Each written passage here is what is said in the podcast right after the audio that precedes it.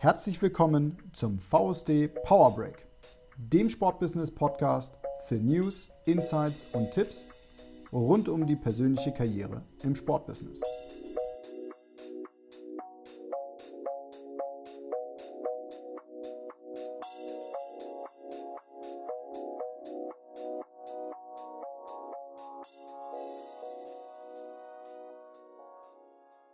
Herzlich willkommen, liebe Damen und Herren, liebe Sportsfreunde, liebe Sportmanagerinnen und Sportmanager, zur nächsten Reihe und Ausgabe von VSD-Mitglieder im Interview. Heute haben wir Fabian Pless, Mitgründer und Geschäftsführer der Sponeo GmbH und VSD-Mitglied zu Gast.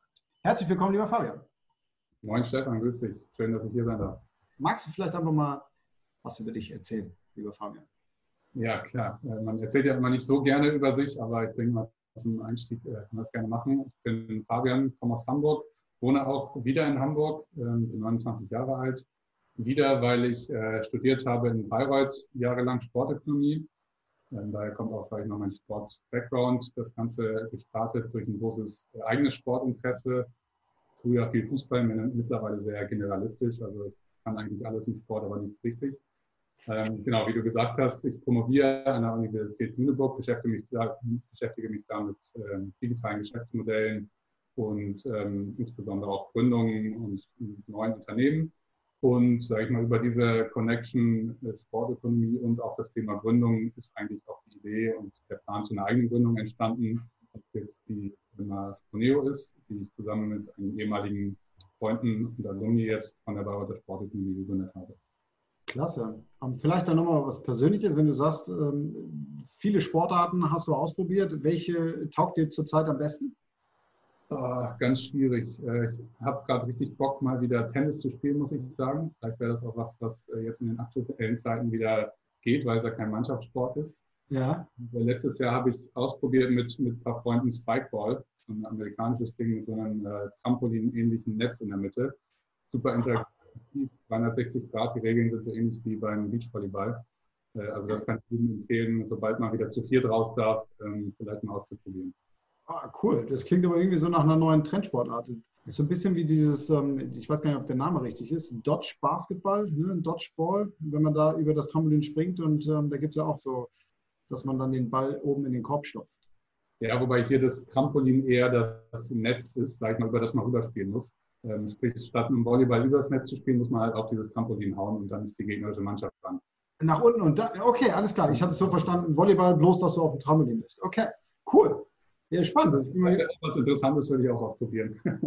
ja, cool. Vielleicht dann nochmal die Frage, mit wem arbeitest du da zusammen, beziehungsweise wie groß ist euer Team? Das ist, du hast vorhin davon gesprochen, ihr seid, äh, du bist nicht allein, ihr seid Mitgründer ähm, aus der Uni-Zeit in Bayreuth. Ähm, äh, wann warst du in Bayreuth? Vielleicht da nochmal kurz gefragt.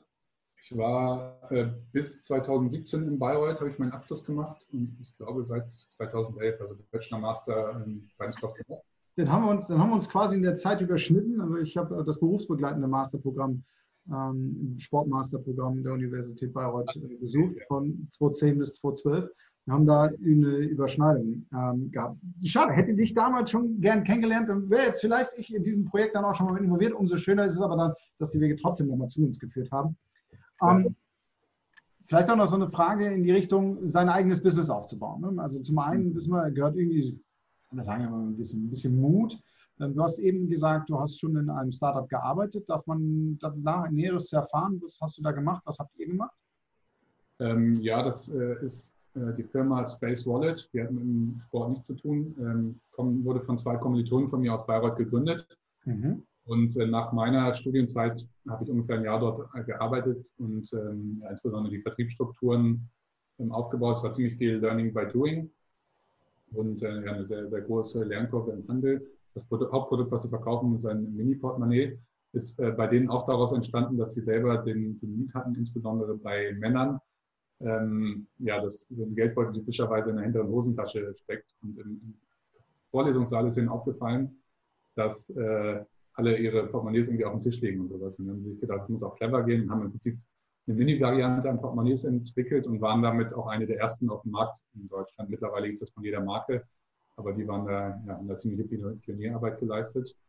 Cool. Und, Ähm, genau, insofern war ich natürlich mit den Gründern und auch mit einigen anderen Gründern, die ich mittlerweile kennengelernt habe und auch Gründerinnen natürlich, ähm, viel im Gespräch. Das heißt, man schnappt schon sehr viel auf darüber, wie gehe ich eigentlich an Startup ran, sowas selber zu machen. Und äh, kann natürlich durch Gespräche mit solchen Menschen auch ja, versuchen, Fehler zu vermeiden, die man nicht unbedingt selber auch noch machen muss. Ähm, das war auf jeden Fall ein Punkt, der uns, glaube ich, geholfen hat. Konkret, hast du Learnings, die du uns mitteilen kannst, äh, die du bei der Gründung gemacht hast und vielleicht aber auch aus deiner Berufserfahrung vorher schon, die du uns mitteilen kannst? Also das, das wichtigste ähm, Learning ist, glaube ich, mit Leuten über seine Ideen zu sprechen. Ähm, mittlerweile, ähm, obwohl ich noch nicht so lange Gründer bin, sage ich mal, sprechen mich auch Leute an und wollen mir mal einen Spiegel von ihrer Idee haben oder sowas und sowas. Äh, und das Allerwichtigste ist, mit Leuten, die idealerweise auch in der Zielgruppe für, für dein Produkt oder für dein Service sind, zu sprechen und zu reflektieren, hat das überhaupt Sinn? Viele denken erstmal, ah, ich habe jetzt hier die total krasse Idee und die muss ich total geheim halten, sonst klaut sie mir irgendjemand. Ja. Klar, heutzutage kann man alles klauen. Ähm, aber vieles wird am Ende auch nicht geklaut oder vor allem es wird nicht gut geklaut. Und das Feedback, was man bekommt, dadurch, dass man sich früh mit Leuten auseinandersetzt, die vielleicht am Ende auch das, dein Produkt oder dein Angebot kaufen werden, ist so viel mehr wert als ähm, die Gefahr, dass irgendjemand anders auch dein Produkt macht. Auch gerade die nichts damit anfangen können. Also wenn ich jemandem mein, mein Geschäftsmodell erklären kann, der nichts von der Sportbranche versteht, dann weiß ich, äh, und, und, der versteht das und der und sagt, ja, klingt, klingt sinnvoll, dann weiß ich, okay, das ist jetzt auch nicht nur in einem Tunnelblick gedacht, sondern da kann ich vielleicht was drauf aufbauen. Und wenn du jetzt mal so dran denkst an die Zeit, äh, wir haben ja eben gerade schon angerissen, wann habt ihr begonnen? Ähm, ne, 2010 ging es los. Was würdest du sagen, ist bisher dato eure größte Herausforderung gewesen? Ähm, jetzt? Also auf jeden Fall von, von der Gefühlsmäßigkeit zu sagen, wir sind jetzt ready to go, wir wollen auf den Markt und wir fühlen uns damit auch wohl.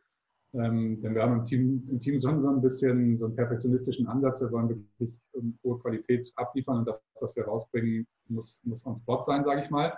Ja. Man muss sich da auch ein bisschen überwinden bei, bei manchen Sachen und manche Sachen auch mal unfertig testen. Ähm, dadurch, dass wir informelle Testrunden schon gemacht haben, waren wir schon so weit, dass wir sagen, okay, das Produkt, was jetzt aktuell ist, wird es sein. Ähm, wir planen aber durchaus, wir haben es ja schon ein bisschen angesprochen, eben mögliche Erweiterungen auch. Und da werden wir ganz klar auch mit Beta-Versionen dann wieder an aktuelle Kunden im Prinzip rangehen und sagen, hier, wir, suchen mal eine Testgruppe für ein neues Feature, was wir machen wollen. Und das ist dann natürlich noch nicht perfekt. Und ähm, da ist aber ja, so ein bisschen parallel zu eben mit dem drüber sprechen, der, das Feedback, was man bekommt, das schnell einzuholen und zu gucken, ist man auf dem richtigen Weg oder woanders hin. Das ist auf jeden Fall ein Punkt. Und ein anderer Punkt als Learning ist, ähm, ja, was, was man eigentlich nicht so gern macht, ähm, aber man muss auch äh, sich oder sein Produkt irgendwo ein Stück weit verkaufen. Ähm, es bringt nicht viel, einfach nur ein gutes Produkt zu haben, ähm, auch wenn man das Gefühl hat, es erklärt sich von selber und so weiter und so fort. Ähm, ich habe die Erfahrung gemacht, die Leute, die am besten, am meisten von meinem Produkt überzeugt sind, von meinem Angebot, sind die, mit denen ich persönlich gesprochen habe. Bei vielen, die sich jetzt nur mal einen Blick auf die Website werfen oder sowas, die müssen das schon drei, vier, fünf Mal machen, um, um sich wirklich damit auseinanderzusetzen. Das heißt, auch sich zu überlegen, denkt eigentlich jemand, der das zum ersten Mal sieht, wie viel Zeit nimmt er sich überhaupt und sowas. Also sowas zu berücksichtigen und nicht davon auszugehen, nur weil wir was Gutes auf dem Markt haben, verkauft sich das von selber. Ähm, das war auf jeden Fall was, was wir lernen mussten und wo wir, glaube ich, die richtigen Schlüsse daraus gezogen haben.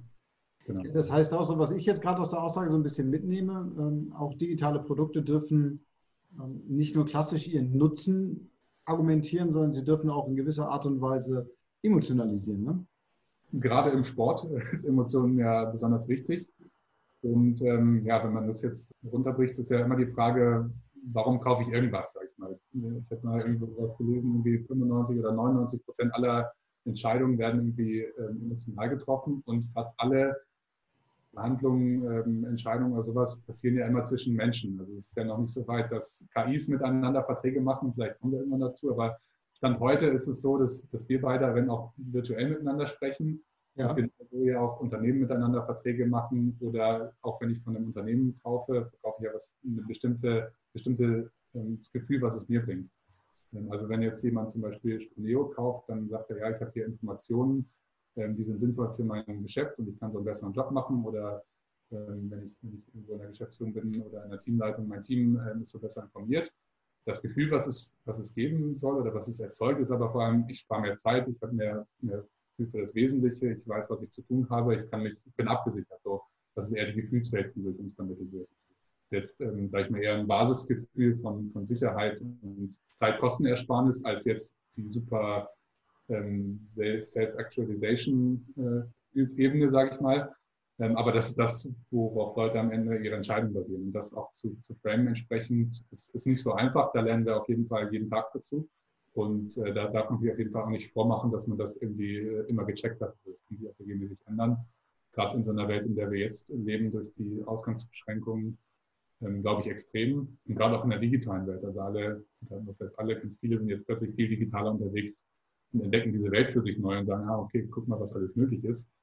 Ähm, bedeutet aber nicht, dass jeder jetzt nur noch digitale Produkte kauft. Also das, das ist ein schwieriges Feld irgendwo, sich da zurechtzufinden und da, da lernt man jeden Tag irgendwie dazu. Klingt spannend. Ähm, dann an der Stelle vielleicht nochmal weiter nachgehakt. Was hat dir geholfen, das Business aufzubauen? Also worum es mir so ein bisschen geht, sind ähm, Skills, die, die man vielleicht dafür braucht. Kannst du das jetzt schon mit der Erfahrung bei Space Wallet und jetzt eben mit Sponeo und auch mit dem, was du in deiner, deiner, ja, in deiner Forschung jetzt gerade betreibst, für deine, deine, deine, deine Promotion, kannst du es vielleicht mal irgendwie versuchen zu beschreiben, in Worte fassen, was braucht es dafür?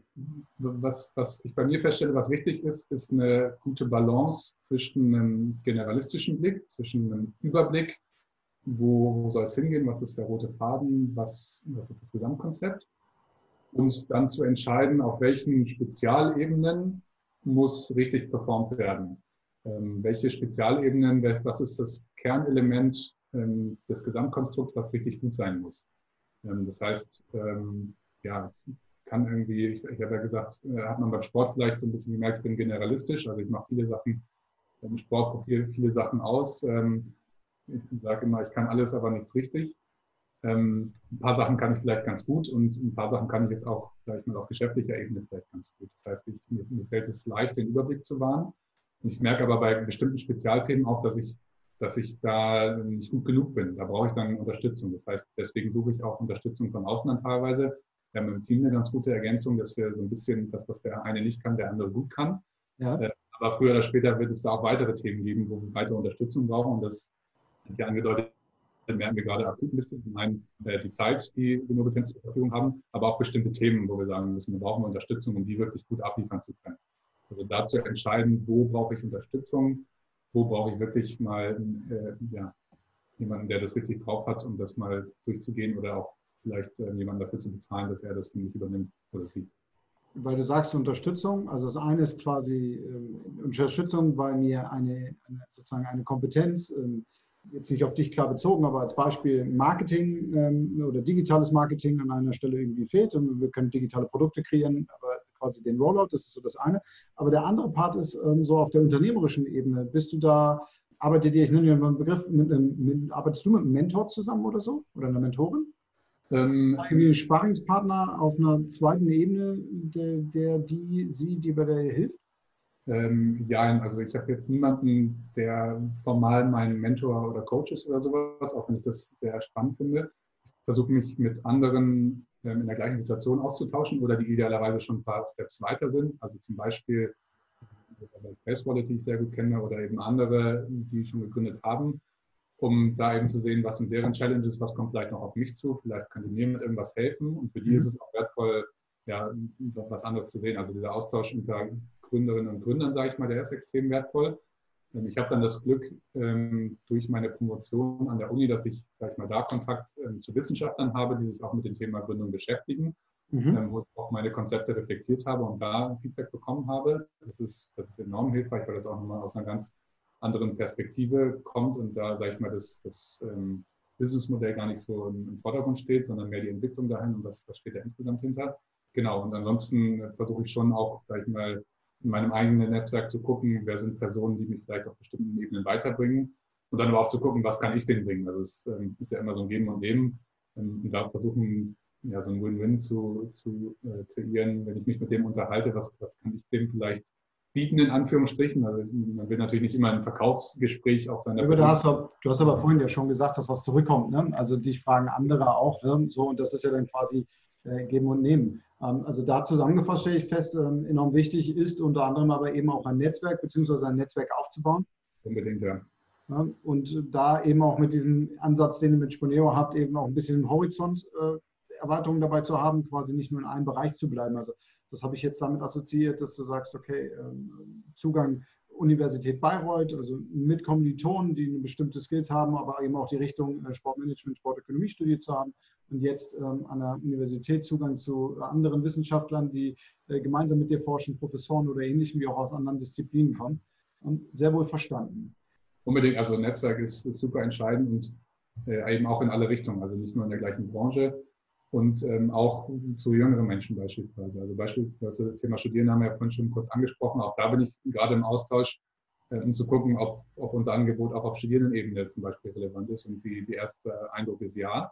Es sehen aber zum Beispiel da andere Emotionen oder andere Gründe, als es jetzt in der Businesswelt zum Beispiel sind. Die haben jetzt noch nicht so das Thema Zeitersparnis, ähm, aber für die ist es total interessant, diesen Brancheneinblick zu bekommen, den sie vielleicht aus, aus einem wissenschaftlichen Studium vielleicht noch nicht so sehr bekommen. Das heißt, auch da ähm, sieht man, kriegt man manchmal einen völlig anderen Blick auf sein eigenes Modell, wenn man, wenn man selber so im Tunnelblick äh, befangen ist. Und da ist ein Netzwerk, egal ob in der Branche oder auch außerhalb der Branche, immer wertvoll. Kann ich aus meiner beruflichen Erfahrung auch nur unterstreichen. Lieber Fabian, so zum Abschluss vielleicht ähm, eine finale Frage. Mal so an, an, mit Ausblick an, an, die Organisation, also den VSD äh, gerichtet, welchen Ratschlag würdest du für unsere VSD-Mitglieder haben oder welchen würdest du geben, wenn jemand aus unserem Netzwerk, äh, unseren Mit Mitgliedern ähm, die Idee hat, ich trage da doch die ganze Zeit diese Idee mit mir rum, ähm, lässt es sich gründen, hast du einen Ratschlag für die? Ähm, ja, also den wichtigsten habe ich glaube ich schon genannt. Sprecht mit anderen Menschen darüber, ob die da auch ein Potenzial drin sehen. Ähm, gegebenenfalls äh, guckt, ob ihr Teampartner findet, mit dem man zusammengründen kann. Das war für mich zum Beispiel extrem wichtig, dass ich nicht komplett alleine bin, sondern dass auch ein gewisses Backing ist, um auch gewisse Fähigkeiten abdecken zu können, weil man kann ganz selten alles alleine machen. Früher oder später merkt man das dann auch. Und ähm, in, in dem Fall ist man ja schon in einem Netzwerk, in einem Verband wie dem VSD, also wirklich ganz konkret auch Ansprechpartner beim VSD, die sind ja auf der Website, du und einige andere auch noch. Oder wenn jetzt jemand dieses Interview sieht, äh, gerne auch mich ansprechen, ähm, einfach mal reflektieren, was andere davon halten und dann gucken, was könnten die nächsten Steps sein, die konkreten nächsten Schritte, die getan werden müssten, um in so einen, in so einen Prozess reinzugehen. Ja, vielen Dank, Fabian. Und dann habe ich doch noch eine Frage, die haben wir vorher nicht abgesprochen. Ich bin gespannt, was du antwortest. Welches Buch in dem Zusammenhang würdest du vielleicht empfehlen? Zum Thema Gründung? Ja, oder Geschäftsmodellierung. Egal. In der, aber es geht um das Unternehmertum. Ein Buch, was nicht nur mit Unternehmertum zu tun hat, aber was entscheidend darauf auswirkt, ist das Buch äh, Decisive, also entscheidend oder sowas auf Deutsch die Autoren sind Chip und Dan Heath. Ähm, ich will nochmal schicken den Link hinterher. Ähm, und da geht es darum, wie Entscheidungen getroffen werden. Das, ich glaube, der eine ist irgendwie Professor in Harvard, der andere irgendwo anders und die analysieren anhand von überwiegend ähm, Geschäftsfeldern, aber auch persönlichen äh, Situationen, wie Entscheidungen getroffen werden. Und äh, das wichtig, eine der wichtigsten Fähigkeiten, die habe ich vorhin vergessen, im unternehmerischen Kontext ist, Entscheidungen zu treffen und die auch klar zu treffen, dass alle Beteiligten wissen, was los ist. Und das ist, glaube ich, was, was, ähm, ja, was extrem weiterhilft, ob man jetzt gründet oder nicht, aber insbesondere, wenn man, wenn man sich in eine Gründung begeben möchte, dieses Buch. Weil es auch eine, eine Handlungsanweisung gibt, wie man das machen kann. Also man kann sehr konkret aus diesem Buch umsetzen und seine Entscheidungen reflektieren. Das klingt nach einem echt coolen Tipp. Danke, Fabian. Ja, meine lieben Damen und Herren, liebe Zuhörer, lieber Fabian, nun sind wir am Ende äh, der Videoreihe äh, VSD-Mitglieder im Interview und mit dem Einblick in die Karriere. In diesem Fall in, in den Fall auch das Sponeo, wie Sponeo gegründet worden ist, ähm, was Sponeo ist. Ich danke euch fürs Zuschauen. Ähm, sämtliche relevanten Informationen rundherum um unser Gespräch findet ihr dann entsprechend in den, man sagt so schön, Show Notes und äh, die fügen wir euch damit bei. Fabian, dir einen schönen Abend. Vielen Dank, dass du dir die Zeit genommen hast für dieses ausführliche und sehr, sehr spannende Interview. Danke dir, Stefan. Und äh, ja, schönen Gruß an alle VSD-Mitglieder. Ähm, vielleicht noch ein kleiner Werbeeintrag zum Schluss. Vielleicht kam, ging das ein bisschen unter. Sponio kann man auf jeden Fall immer kostenlos testen. Das heißt, ähm, überzeugt euch selber davon, ob das funktioniert. Und wenn ihr Fragen oder Vorschläge habt, gerne auch an mich wenden.